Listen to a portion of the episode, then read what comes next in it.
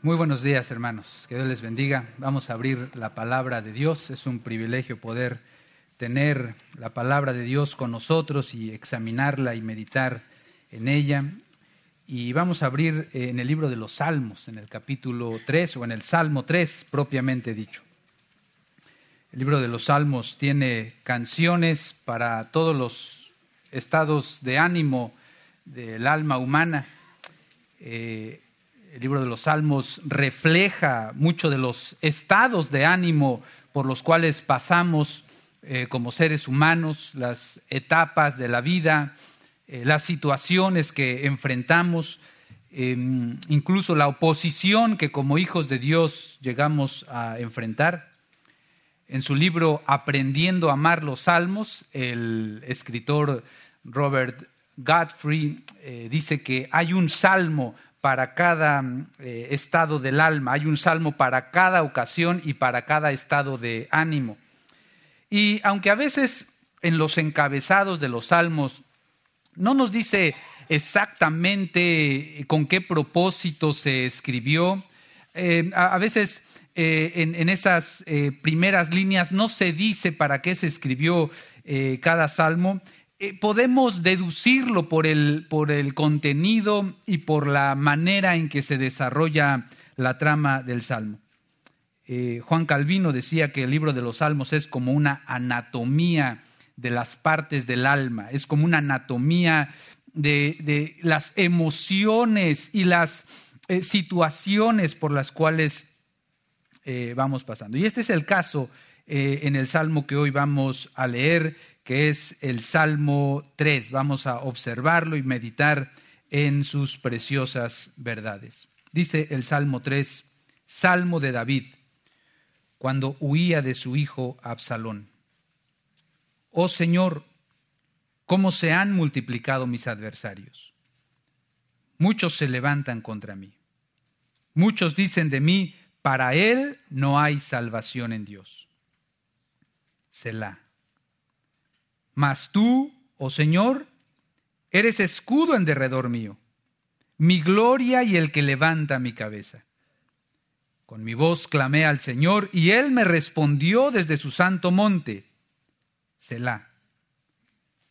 Yo me acosté y me dormí, desperté pues el Señor me sostiene. No temeré a los diez millares de enemigos que se han puesto en derredor contra mí. Levántate, Señor. Sálvame, Dios mío, porque tú hieres a todos mis enemigos en la mejilla, rompes los dientes de los impíos. La salvación es del Señor. Sea sobre tu pueblo tu bendición. Selah. Esta es la palabra de Dios inspirada, infalible e inerrante. Acompáñame a hacer una oración.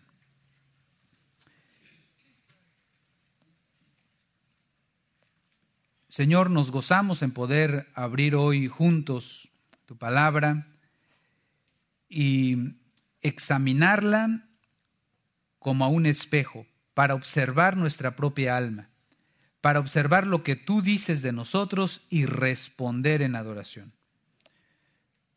Por eso, Señor, te pedimos que a todos nosotros como tus hijos nos concedas humildad para poder observar lo que en ella nos se nos enseña para poder ser instruidos e incluso corregidos, Señor, conforme a tu plan. En el nombre de Jesucristo te pedimos estas cosas. Amén. Hay diferentes tipos de salmos, como decía. Hay cantos de, hay himnos o hay salmos ahí de regocijo, de gozo, de victoria, pero probablemente el tipo de salmo que es más ignorado y que a veces como que no le damos mucho, mucho realce, es el tipo de salmo que se le llama de lamento. Son muchos los himnos y los, eh, es decir, los salmos que eh, están escritos en ese tono. Y creo que entre nosotros, eh, tal vez si quisiéramos recordar algún himno que cantamos aquí entre nosotros, que sea de lamento, que sea de, por así decirlo, de queja delante del Señor, a lo mejor no nos podríamos acordar de alguno. Casi todos los cantos que entonamos, los himnos que elevamos al Señor en un domingo normal son de ánimo, de victoria, de recordar las promesas, pero tal vez no vendría a nuestra mente algún himno de queja delante del Señor o de, de, congoja o de tristeza. Yo recuerdo que eh, cuando era niño en la iglesia donde crecí había un hermano que cada vez que dirigía la alabanza, que le tocaba algunos jueves, una vez por mes le tocaba, cada vez que dirigía la alabanza, ya sabíamos de qué iba a tratar la alabanza. Siempre cantaba el mismo tema, no necesariamente los mismos himnos, pero siempre cantaba el mismo tema, y era la segunda venida del Señor. Cantaba se sabía creo que todos, se sabía, eh, oigo decir que más allá hay un lugar, un día Cristo volverá, este, cuando, cuando suene la trompeta en el día final, muchísimo, y siempre ese era su, tema. Pero probablemente si alguien cada vez que pasa a dirigir la alabanza cantara himnos de queja, de angustia, de tristeza. Ah, Señor, cuán eh, eh, acongojado estoy. Seguramente que ya eh, hasta algún apodo le hubiéramos puesto, el hermano Dolorino, el hermano Acongojino, no sé, algún nombre de que siempre en eso. Pero saben, el libro de los salmos, usted se va a sorprender, casi uno de cada tres salmos tiene ese tono. El tono de dolor delante del Señor. El, tema de llevar delante del Señor el dolor, el, la congoja. Y eso es justamente lo que sucede al inicio del libro de los Salmos. El Salmo 1 muestra a dos tipos de personas que están definidas por el estilo de vida que llevan.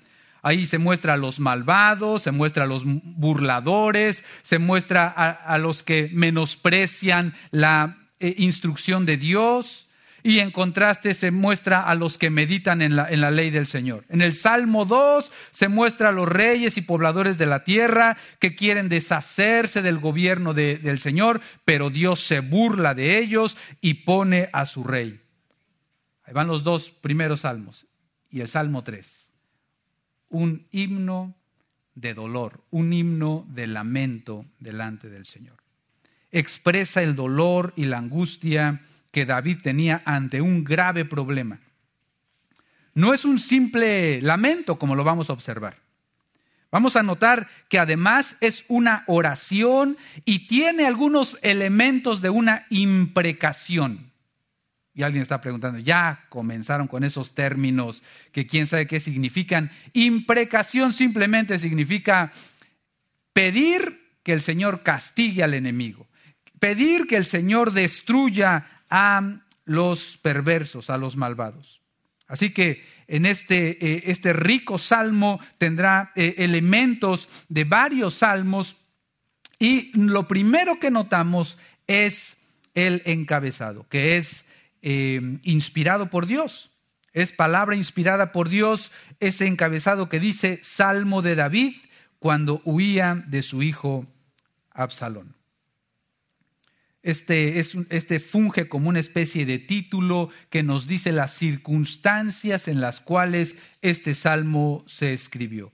Lo sorprendente, ustedes tal vez algunos de ustedes saben la historia, lo sorprendente es que este Absalón que estaba persiguiendo a David era el hijo de David, era su hijo, era su tercer hijo. Tal vez tú conoces la historia, pero para ayudar a los que la, conocieron o la conocen de hace mucho tiempo y no la tienen fresca, o para ayudar incluso para los que no la conocen, quisiera repasar brevemente ese, esa época, lo, eh, esa persecución em, em, que Absalón realizó contra David. Y está descrita en el segundo libro de Samuel. Es la historia, en el primer libro de Samuel, eh, eh, se relata cómo eh, David llegó a ser rey, todas las tribulaciones y persecuciones que padeció, Y en el segundo libro de Samuel se relata cómo ya siendo rey pecó gravemente. Pecó gravemente. Cometió adulterio y luego cometió un asesinato. Y entonces Natán, el profeta de Dios, fue con David y después de contarle una, una parábola, le dijo, tú eres ese pecador. Tú eres ese que tomó robada la oveja o el cordero de otro. Tú eres el pecador del que estoy hablando. Y entonces Natán pronunció estas palabras contra él. Escuche, estoy en segundo de Samuel 12:10. Le dijo Natán a David: Ahora pues, la espada nunca se apartará de tu casa porque me has despreciado, le está hablando de parte del Señor, porque me has despreciado y has tomado la mujer de Urías Eteo para que sea tu mujer. Es decir, estaba describiendo esta, em, este em, adulterio que había cometido. Versículo 11, así dice el Señor. Escuche esto. Este es, la, este es el, el juicio que venía contra David por haber cometido ese terrible pecado. Así dice el Señor. He aquí, de tu misma casa levantaré el mal contra ti. Léalo otra vez. De tu misma casa levantaré el mal contra ti. Y aún tomaré tus mujeres delante de tus ojos y las daré a tu compañero, y éste se acostará con tus mujeres a plena luz del día. ¿Saben qué? Así sucedió. Hubieron varias muertes dentro de la casa de David. Entre ellos mismos se estuvieron matando. Y además Absalón se levantó contra su padre. Absalón significa mi padre es paz. Probablemente eh, nació en una época en la que el reino de eh, David eh, estaba en paz y por eso se le puso ese nombre. Pero la Biblia cuenta, allí mismo en el segundo libro de Samuel, tiempo después de, de este juicio que Natán lanzó contra David, la Biblia cuenta que Amnón, otro hijo de David, forzó sexualmente a su media hermana. Y alguien dice, oye, oye, a ver, espérate, espérate, espérate. Como que, como que está muy grotesco esa descripción, ¿sabe? La Biblia no es, no, no esconde los graves pecados que se cometieron.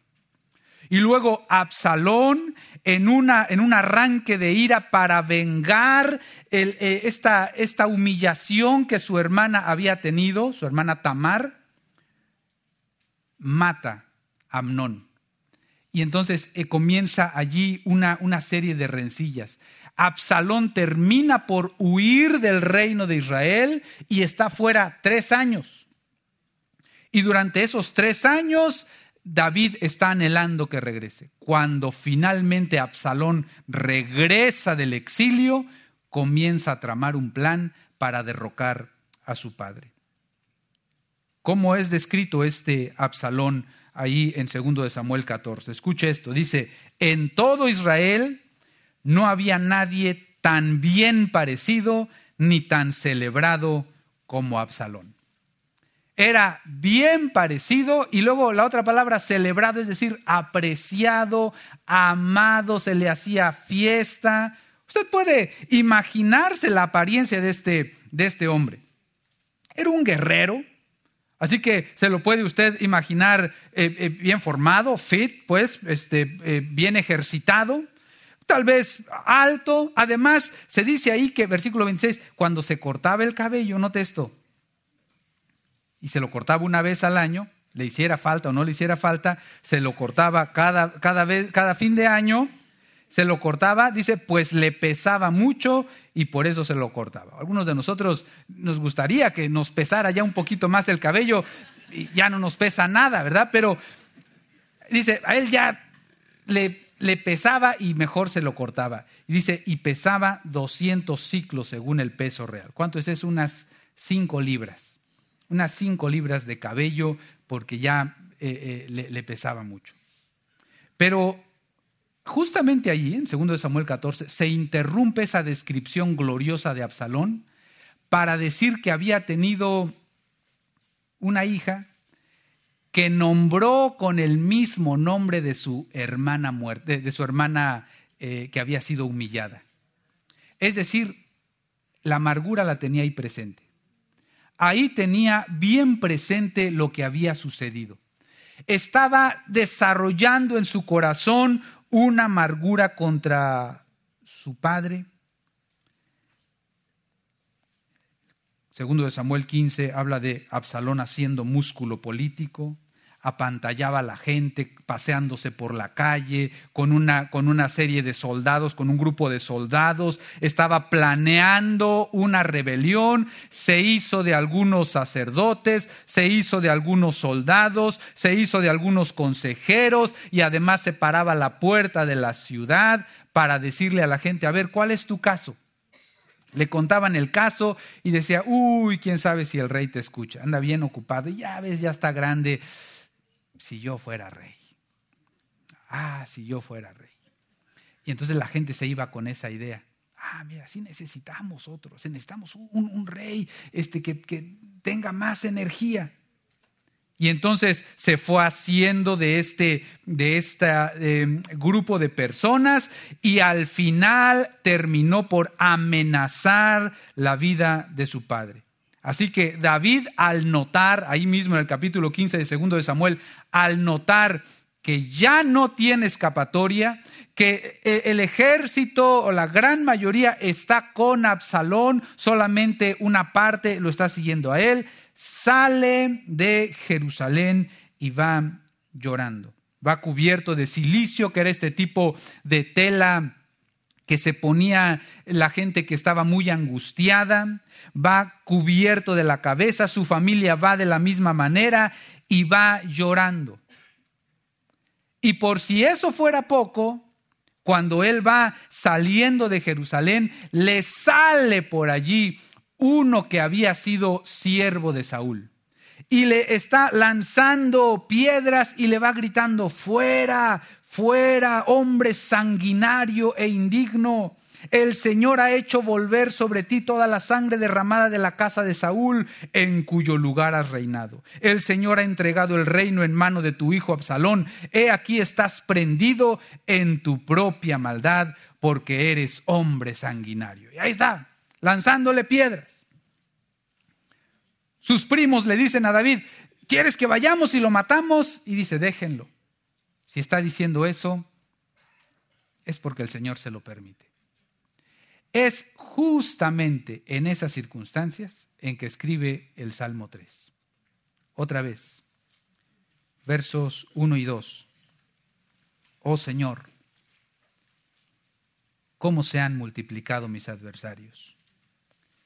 Muchos se levantan contra mí. Muchos dicen de mí, para Él no hay salvación en Dios. En este salmo David ofrece una descripción de una de sus más grandes tribulaciones, de una de las épocas más atribuladas de su vida. Pero esta descripción nos enseña la manera que debemos reaccionar ante nuestras propias tribulaciones. Vean, versículo 1 y 2 que acabamos de leer nos muestra la tentación en medio de la tribulación. La tentación en la tribulación. Si ustedes se dieron cuenta, estos dos versículos tienen tres líneas diferentes y las tres líneas dicen exactamente lo mismo. Es lo que en la, en la eh, poesía hebrea se le conoce como paralelismo. Incluso en la tercera línea se explica un poquito más del pensamiento de los adversarios que se habían levantado. Estas tres líneas de los versículos 1 y 2 son un reflejo de las burlas que David tuvo que soportar mientras salía de Jerusalén. Unos años atrás, cuando David todavía no era rey y acababa de vencer al gigante Goliat, escuchó otros gritos, otros cánticos. ¿Se acuerdan? Saúl mató a sus miles, David a sus diez miles. Son los cánticos que se escuchaban allí en, aquella ciudad. Ahora escuchan burlas, desprecios, reprensiones. Muchos son los que dicen de mí, versículo 2, para él no hay salvación en Dios. ¿Cuál es la tentación? ¿Por qué? ¿Por qué le pusimos como encabezado estos, estos dos versos, uno y dos, la tentación en la tribulación? La tentación es a dejar de confiar en Dios. ¿Notó cuál es el enfoque de David? ¿Notó cuál es la palabra que más se repite ahí en esos dos versos? Muchos. Versículo 1, se han multiplicado. Segunda línea, muchos se levantan. Versículo 2, muchos dicen de mí. Lo que está pasando con David es que su primera reacción es ver lo grande de la aflicción, la multitud de gente que se está oponiendo a él, la, cantidad de personas que se están levantando contra él. Simei le había llamado sanguinario, los enemigos estaban afirmando que Dios lo había abandonado y están contentos por esa razón. Y David los escucha y escucha que son cada vez más. Probablemente aquella mañana escuchó que ya Absalón había reunido a un, grupo de soldados y pensó, muchos son los que se levantan contra mí. ¿Cuántos se han multiplicado? Y luego, más tarde, conforme eh, corría el día, se escuchó que ya la multitud se había reunido para coronar a Absalón como rey y vuelve a escribir, muchos son los que se levantan contra mí. Y empieza a escuchar que hay gente que ya está gritando en las calles, fuera David por sanguinario y perverso. Y él dice, muchos son los que dicen de mí, no hay, no hay para él salvación en Dios. Con frecuencia los malvados hablan de los justos de esa manera. Justo cuando, o, eh, exactamente en el momento de la tribulación, el injusto, el perverso, el malvado lanza acusaciones contra el cristiano de esa manera.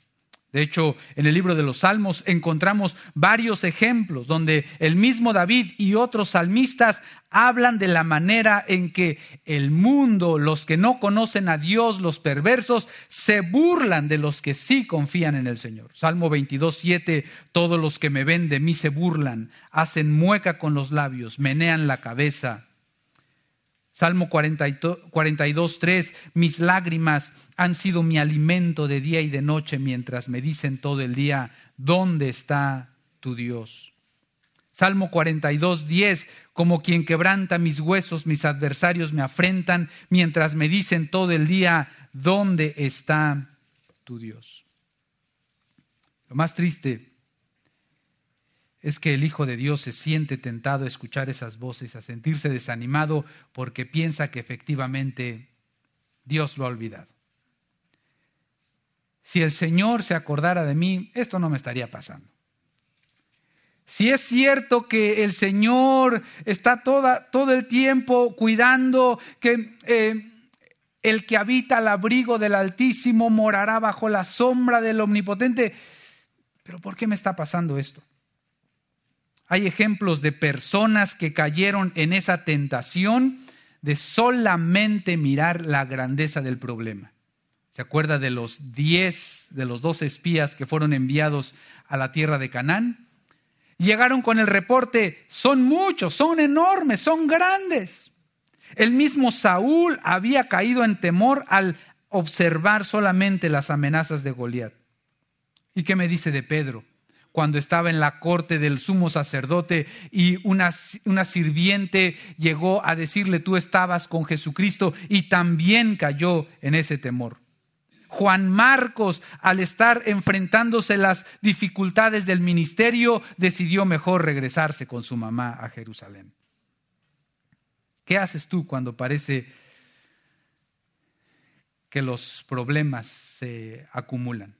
Que las aflicciones vienen una sobre otra. ¿Cuál es tu reacción? La primera reacción que se viene a, la mente es dejarse apabullar, dejarse oprimir, dejar que la, la aflicción nos aplaste. No hay nada más amargo para el alma del cristiano que pensar que Dios no le está ayudando.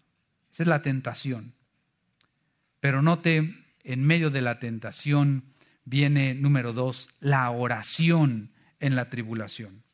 Si hay tentación en la tribulación, entonces el salmista nos dice que la manera correcta de reaccionar es en oración. Versículos 3 y 4. Mas tú, Jehová, eres escudo en derredor mío, mi gloria y el que levanta mi cabeza.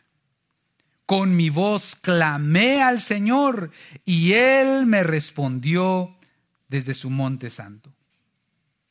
Note esto, en contraste, el enemigo decía, no hay salvación para él. En contraste, dice el salmista, tú Jehová eres escudo alrededor de mí. Esa es la manera correcta de ver al enemigo en las tribulaciones. La manera correcta es verlo desde la perspectiva del carácter y la persona de Dios. No debemos negar que hay problemas, que hay tribulaciones, que hay oposición, que el mundo está, que parece eh, estar multiplicando sus acechanzas contra la iglesia cristiana. Eso no lo debemos negar, pero tampoco que eh, debemos quedarnos observando la, eh, em, la multitud de oposición.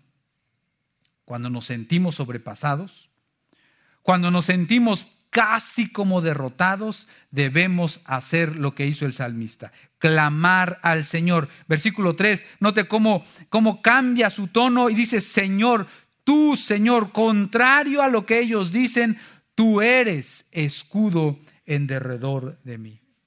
No se trata de cuán grande o pequeña es tu fe, sino se trata de en quién está, en, quién está tu fe, a quién clamas en el momento de la angustia. Es notable aquí eh, eh, ver cómo David hizo esta oración mientras iba huyendo.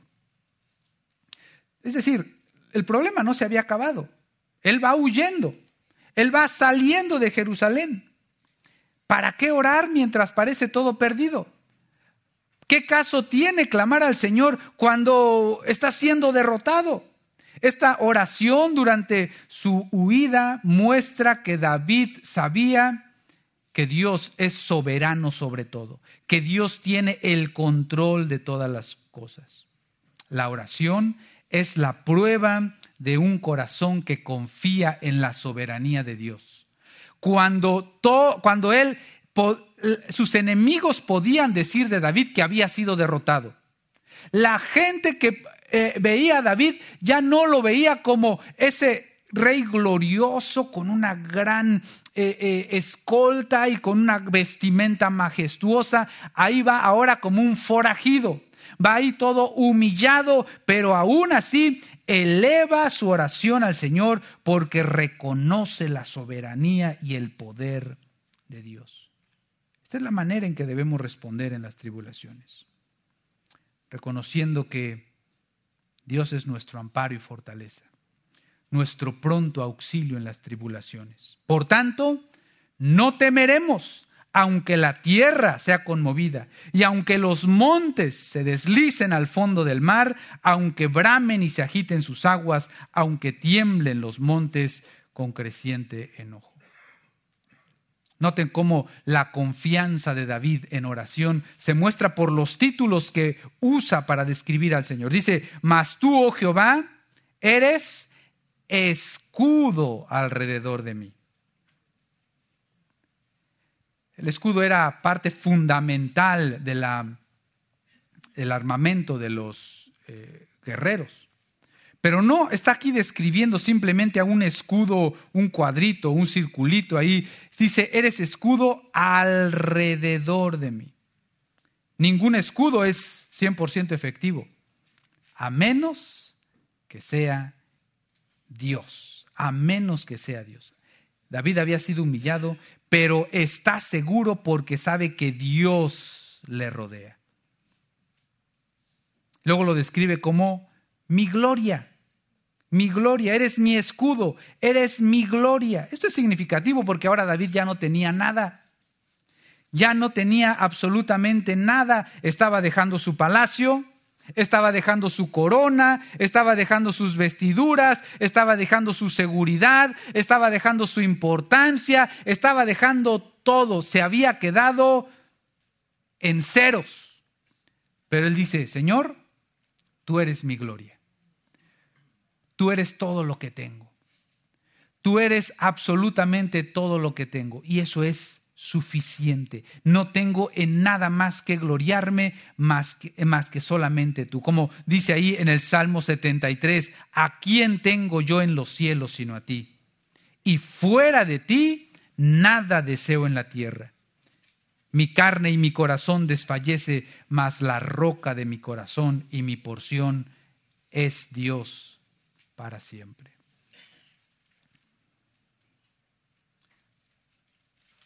Muchas veces estamos confiados en lo que tenemos. Estamos muy sujetos, muy agarrados de nuestra posición, de nuestra comodidad, de lo que hemos acumulado a lo largo de los años. Estamos muy confiados porque probablemente tenemos un patrimonio o tenemos eh, eh, una familia o tenemos este, eh, como decimos en México, palancas en los lugares altos. Tenemos ahí gente que, eh, conocemos que nos puede sacar de, algún apuro. Pero si todo eso te fuera quitado, si todo eso fuera quitado, em, se fuera arrancado abruptamente de ti, podrías decir como el salmista, Señor, tú eres mi gloria. Tú eres todo lo que tengo y es todo lo que necesito. Solamente en ti está mi confianza. Tú eres mi gloria. Por eso el salmista dijo ahí en el Salmo 20, estos confían en carros, aquellos confían en caballos, mas nosotros del nombre de Jehová nuestro Dios tendremos memoria. Ellos flaquean y caen, mas nosotros nos levantamos y estamos en pie. Tú eres mi escudo, tú eres mi gloria y tú eres el que levanta mi cabeza. Cuando era eh, hace años eh, mi primer función de enseñanza en la iglesia donde crecí fue enseñar a niños y niños muy chiquitos. Y recuerdo que eh, por alguna razón no recuerdo qué estábamos enseñando, pero recuerdo que le pedía a los niños que hicieran caras y gestos de acuerdo al estado de ánimo. Y cuando le pedí a uno de los niños que eh, hiciera una actitud de tristeza, lo primero que hizo fue agachar la cabeza, agachar la cabeza. Y me acordé de eso cuando estaba leyendo aquí. Seguramente esa era la actitud de David. Va todo humillado con la cabeza toda gacha, pero él se acuerda y dice, Señor, tú eres mi escudo, tú eres todo lo que necesito, tú eres el que levanta mi cabeza. Mi, mi, situación, mi estado de ánimo no depende de si tengo palacio, si tengo rey, si tengo ejército. No depende de eso. Depende de que te tengo a ti, de que estás conmigo. Tú eres el que levanta mi cabeza. Aquí el verbo levantar, incluso en Segundo de Reyes capítulo 25, se usa en el sentido de dar libertad, de dar seguridad.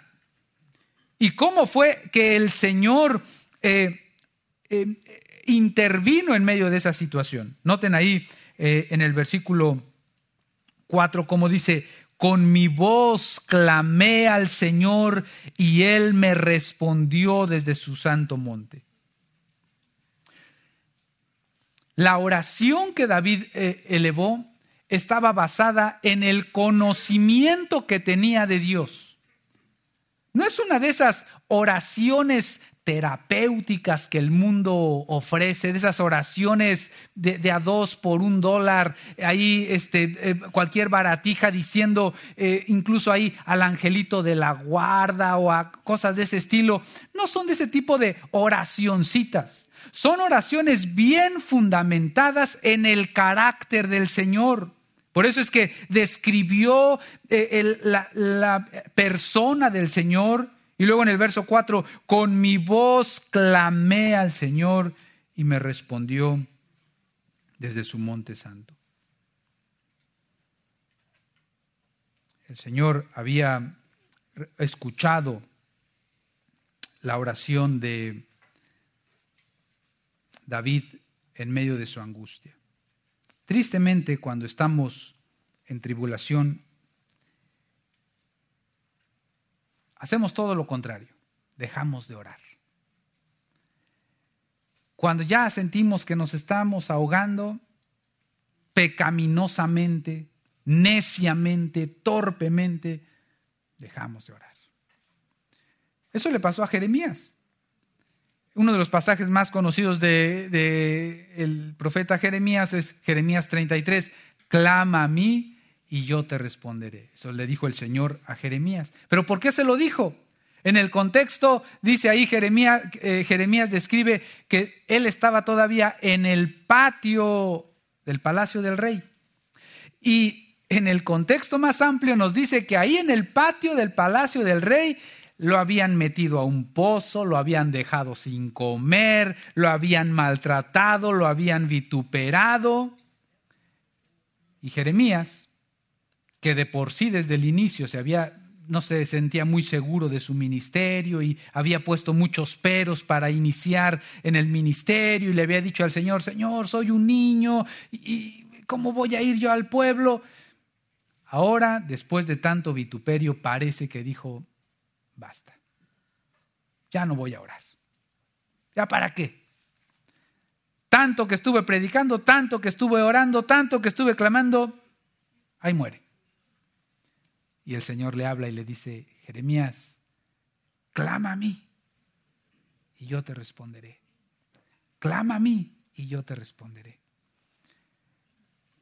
Claro, David tenía esa tentación de mirar todos los, todas las aflicciones y los problemas, pero en la gracia del Señor le concedió la fortaleza para confiar en el Señor, recordar sus características, recordar todas esas, eh, eh, ese carácter del Señor y clama, versículo 4, con mi voz clamé al Señor y Él me respondió. ¿Cómo le respondió? ¿Cómo le respondió? La Biblia dice que cuando David se enteró que Aitofel, que era un consejero muy sabio en Israel, se había unido con su hijo Absalón, entonces David oró y dijo, Señor, haz necio el consejo de Aitofel. Y entonces Absalón va con Aitofel, le pide un consejo, ¿qué debemos hacer? Aitofel da su consejo, pero Absalón dice, no, ¿sabes qué? No creo que sea el mejor. El Señor contestó de manera providencial, confundiendo allí a sus enemigos, y el Señor le contestó porque está siempre accesible a las oraciones de los justos. Él me respondió, dice el salmista, desde su monte santo. Tentación, oración. Número tres, liberación. Liberación en la tribulación. Vea lo que dice versículos 5 y 6. Versos 5 y 6. Yo me acosté y me dormí, desperté porque el Señor me sostiene. No temeré a los diez millares de enemigos que se han puesto en derredor contra mí. Esta persecución es un momento en el que era el momento perfecto para que el sueño se le fuera. Era el momento perfecto, eh, parecía imposible dormir. ¿Quién puede dormir ante una persecución de ese, de ese estilo? ¿Quién puede dormir cuando sabes que todo Jerusalén está en tu contra, te vienen persiguiendo, estás ahí cruzando el río, estás entre el bosque? ¿Quién podría dormir? De hecho, el sueño se ha convertido en un asunto de salud pública en muchos países. Es uno de, los síntomas de que alguien está preocupado. Claro, no digo que todos los que no pueden dormir eh, es porque están desconfiando de Dios. Hay otros factores, también hay otras enfermedades que provocan la falta de sueño. Pero También es bien conocido de que hay trastornos en el sueño cuando alguien está angustiado, está preocupado. Las marcas de colchones hacen, hacen mucho dinero diciendo que con ese sí vas a dormir. Con ese sí vas a dormir. Las almohadas, es que la postura que tienes en tu almohada, no, esa almohada no sirve, pero con esta almohada vas a dormir perfectamente bien. Te compras el colchón, te compras la almohada y luego te dicen, es que tienes que escuchar ruido blanco o ruido rosa, ese ¿no? Y te lo pones. Y no concilias el sueño. Das un, lado del, del cuerpo, te acuestas. Y no, para el otro lado. Haces la almohada bolita, la doblas. A lo mejor era así, has sentado. Te pones arriba de tu colchón nuevo, no funciona. Te pones abajo del colchón a ver si eso funciona. Nada, nada. El asunto es que este, este, esta cuestión de, dormir se vuelve imposible cuando, cuando ya sientes que no hay liberación. Ya se acabó. Y entonces vas con el vecino y le pides algún consejo. Y hay de todo tipo de consejos, de los tradicionales, de un té, un tecito, una lechita tibia antes de dormir, ¿no? Hasta los, los consejos más antiguos, ponte a leer la Biblia. Oye, ¿qué, ¿qué tipo de consejo es ese, no? Cosas de ese estilo que la gente busca la manera ahí de, conciliar el sueño. Pero luego vamos con David. Y dice, versículo 5, yo me acosté y me dormí. ¿Qué? ¿Cómo puedes dormir así, David? ¿Cómo puedes David, dormir así? El libro de Isaías dice, el profeta, tú guardarás en completa paz aquel cuyo pensamiento en ti persevera, porque en ti ha confiado. Si alguna situación tenía las características para quitar el sueño, era este. Sin casa, sin reino, sin pueblo, pocos amigos, su hijo persiguiéndolo. Y él se acuesta y duerme. ¿Quiénes son las personas que más plácidamente duermen? No, no es el hermano que estás pensando, ahorita no. Me refiero a los bebés. Son los que más plácidamente duermen. ¿Y por qué duermen tan confiadamente? Porque saben que están seguros. Porque saben que mientras estén en brazos de papá o mamá, están seguros. Esa es la confianza del Hijo de Dios cuando por supuesto reconocemos que tenemos oposición, reconocemos que hay dificultades, pero también reconocemos el carácter de Dios, la grandeza de Dios. Tú eres escudo alrededor de mí, tú eres mi gloria, tú eres el que levanta mi cabeza. Yo clamo, tú respondes. Así que Señor, confío en ti, confío en ti. Por eso termina diciendo esta parte, diciendo, no temeré no temeré a los diez millares de enemigos que se han puesto en derredor contra mí. Son muchos, pero no temeré. Se han multiplicado, pero no temeré. Se levantaron contra mí, no temeré. Desean que Dios me abandone y castigue, yo no temeré. Están alrededor de mí, no temeré porque el Señor es el que me sostiene. Tentación en la tribulación. Oración en la tribulación. Liberación. Y finalmente, versículos 7 y 8, salvación en la tribulación. Vea lo que dice, levántate, Jehová. Sálvame, Dios mío porque tú hieres a todos mis enemigos en la mejilla, rompes los dientes de los impíos. La salvación es de Jehová, sea sobre tu pueblo tu bendición.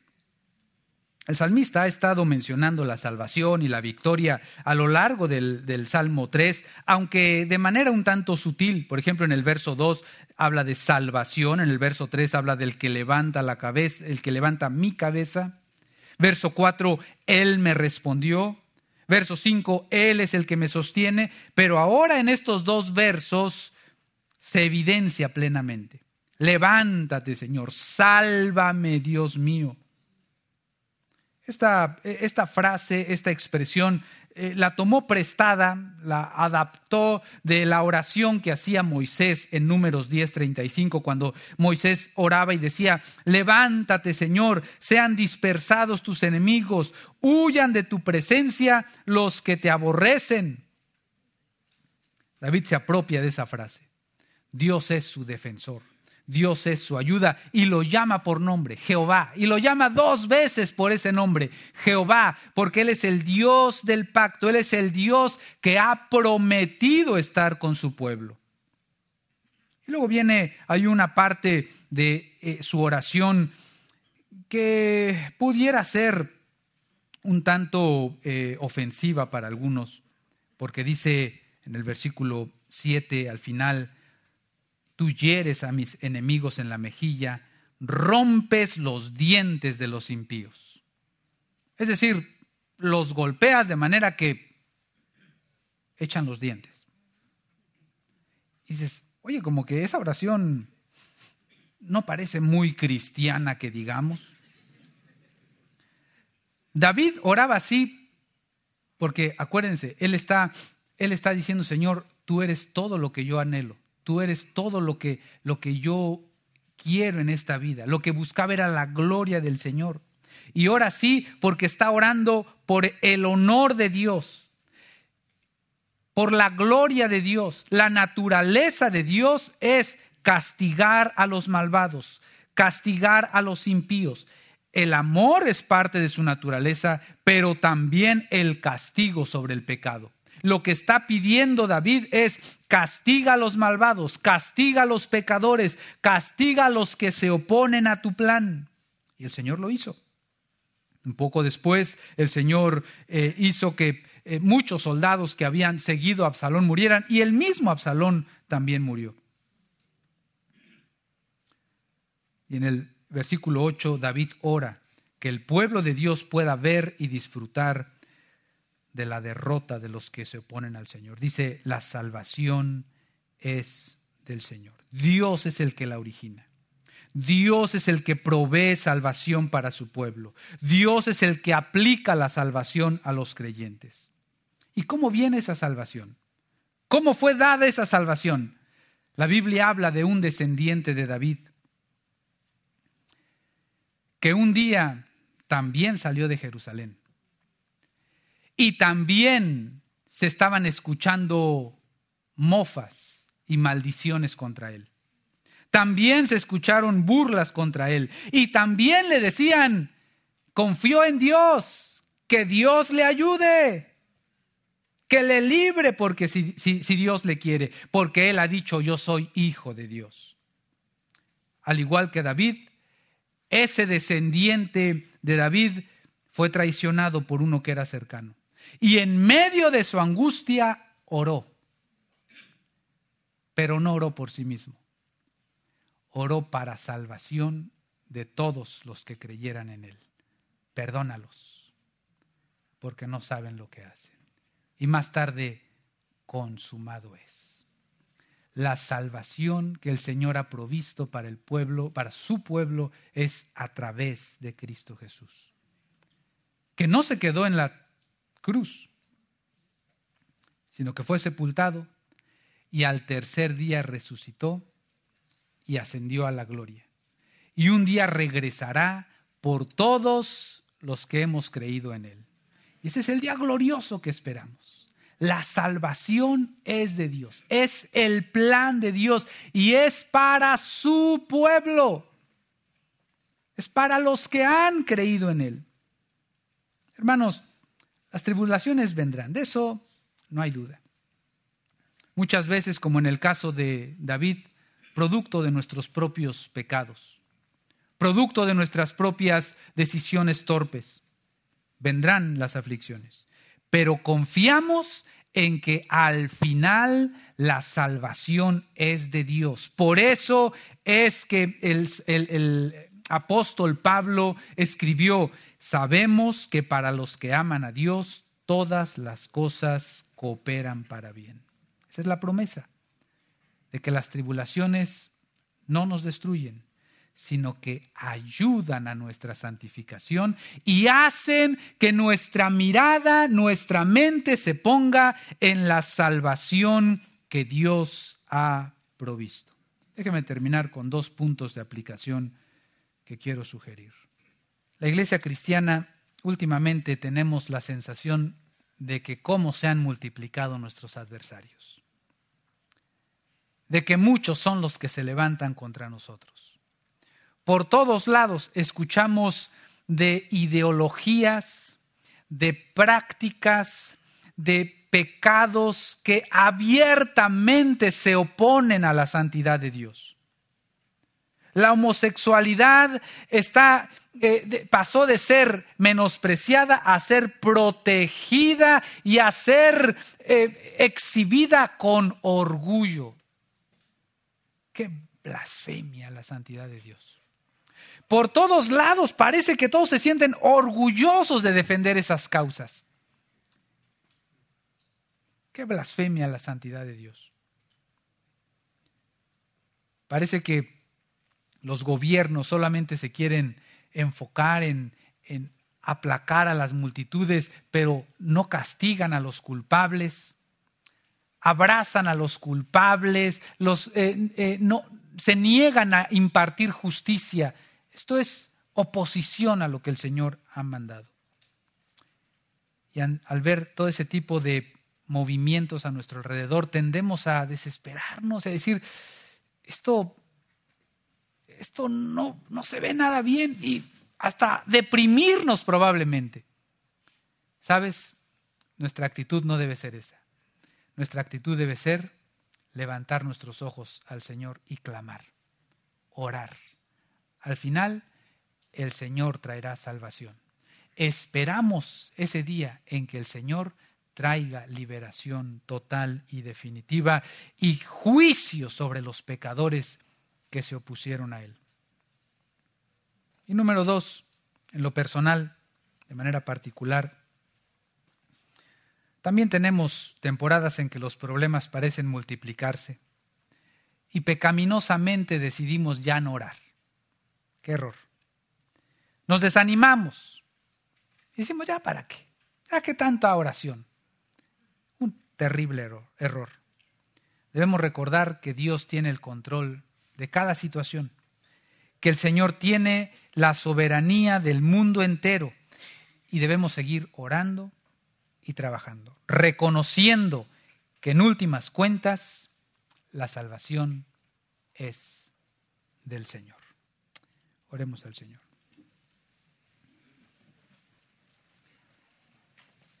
Tú conoces, Señor, el corazón de cada uno de los oyentes esta mañana. Y sabes, Señor, si alguno se ha sentido ya prácticamente desesperado por las situaciones, o se ha sentido abrumado y triste, que tu Espíritu Santo, Señor, le lleve a clamar a ti, a meditar en tu grandeza, en tu misericordia, en tu favor, en tu poder. Levanta su cabeza, Señor, y muéstrale tu amor, tu gracia.